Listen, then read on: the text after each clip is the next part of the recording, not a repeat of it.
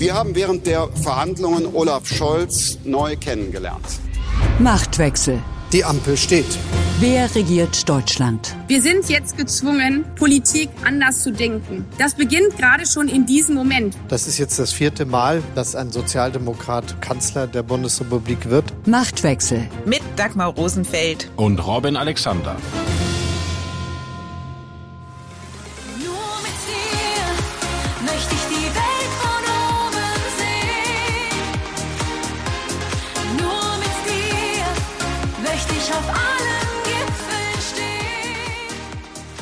Dass Sie meine Stimme hören und nicht die von Dagmar Rosenfeld, ist eine schlechte Nachricht, denn Dagmar ist krank. Nachdem ich zwei Wochen Erkältung hatte, hat es jetzt Dagmar erwischt und noch schwerer als mich. Sie kann nämlich nicht einmal sprechen.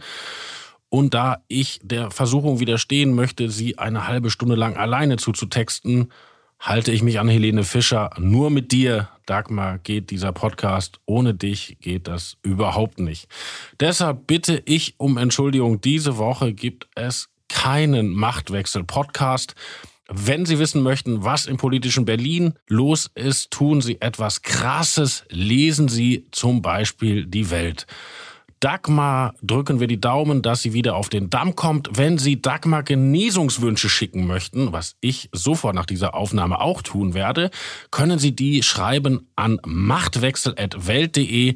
Natürlich auch Themenvorschläge und bitte um schönere Musik. Wir hören uns in der kommenden Woche hoffentlich mit Dagmar und mit mir am Mittwoch oder wenn etwas Aktuelles passiert, vielleicht auch am Donnerstag. Bis dahin sage ich auf Wiederhören.